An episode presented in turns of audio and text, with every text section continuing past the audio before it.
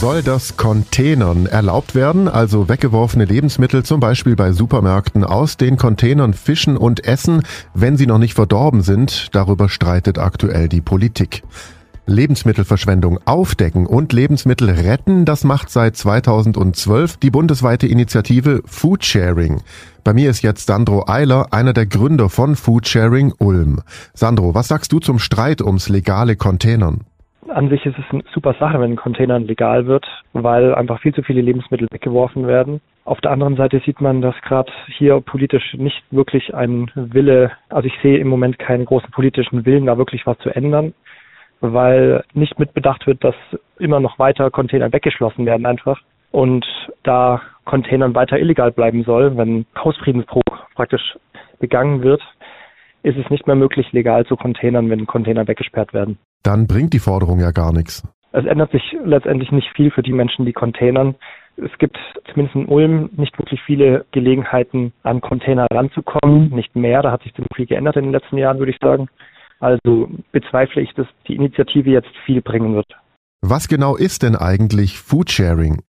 Foodsharing ist eine Initiative, die sich zur Aufgabe gemacht hat, Lebensmittelverschwendung aufzudecken oder aufzuzeigen, weil mit den Lebensmitteln, die wir auf der Welt produzieren, könnten wir 12 Milliarden Menschen locker ernähren. Es hungern aber trotzdem mindestens eine Milliarde.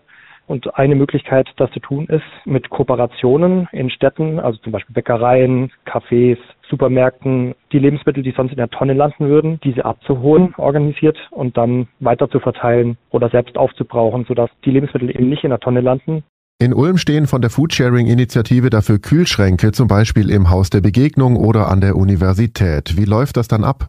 Die Kühlschränke oder Schränke, die dort aufgestellt sind, die nennen wir Verteiler. Da können Menschen Lebensmittel einfach reinstellen, die sie übrig haben, oder auch Menschen, die bei Foodsharing eine Abholung gemacht haben und Lebensmittel übrig haben, die können dort einfach geteilt werden und von anderen Menschen abgeholt werden. Wie ein Bücherregal, wo man Bücher tauscht. Am Ende steht also die Frage, ob es überhaupt Sinn macht, das Containern zu legalisieren.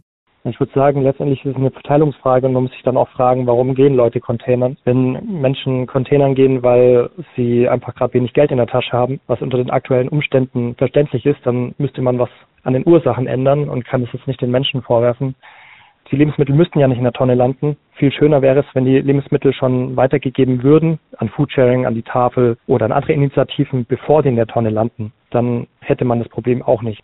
Und zum Abschluss, Martin Weimper betreibt mehrere Rewe-Supermärkte im Raum Ulm zum Streit ums Containern, sagt er. Ganze hat für mich zwei große Probleme. Wir von den Supermärkten sind eigentlich die mit dem geringsten Lebensmittelverschwendung. Und das, was noch wirklich gut ist, gebe mir alles an die Tafeln. Das, was im Mülleimer ist, ist wirklich Müll. Ähm, ich bin verantwortlich dafür, wenn dort jemand was aus meiner Mülltonne nimmt, muss ich dann dafür herhalten, weil ich es in Verkehr gebracht habe. Wenn der sich der Marke verdreht, dann habe ich ein Problem.